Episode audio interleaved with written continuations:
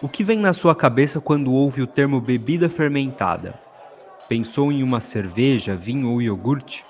Você está correto. As três são bebidas fermentadas, ou seja, microorganismos como leveduras e bactérias se multiplicam nelas durante o processo de fabricação.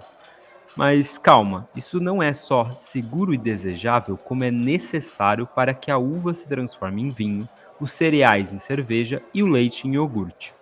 O vinho e a cerveja passam por um processo de fermentação alcoólica.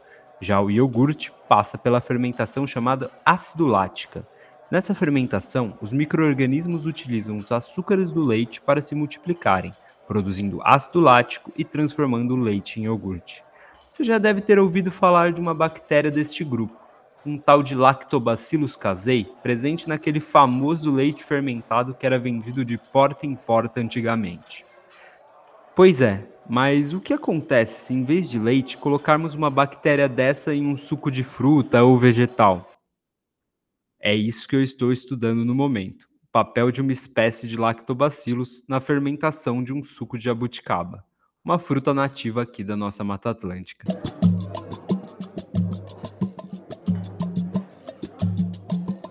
Petiscos. Olá, ouvintes do Prato de Ciência. Meu nome é Gustavo Torres, sou mestrando no Programa de Alimentos e Nutrição da FE Unicamp, sob orientação do professor Mário Marostica e coorientação do professor Juliano Lemos Bicas. A ideia destes sucos fermentados é basicamente a mesma do iogurte.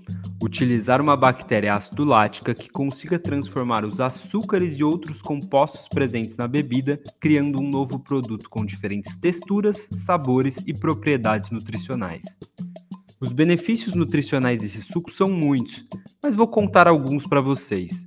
A fermentação aumenta a atividade antioxidante do suco, ou seja, o suco fermentado tem uma maior capacidade de sequestrar radicais livres que o suco in natura. Outro ponto positivo é que o processo aumenta o conteúdo de diversas vitaminas, como a vitamina B12, que é importantíssima em dietas vegetarianas ou vegetarianas estritas, ao fim da fermentação, o suco é considerado uma bebida probiótica, com uma grande quantidade de micro-organismos benéficos à nossa saúde.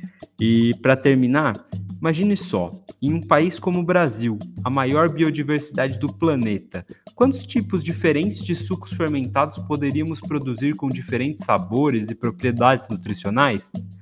Bom, eu vou ficar por aqui. Peço que você compartilhe o prato de ciência com seus amigos e se tiver alguma dúvida, pode escrever nas nossas plataformas digitais. Muito obrigado pela atenção e até a próxima.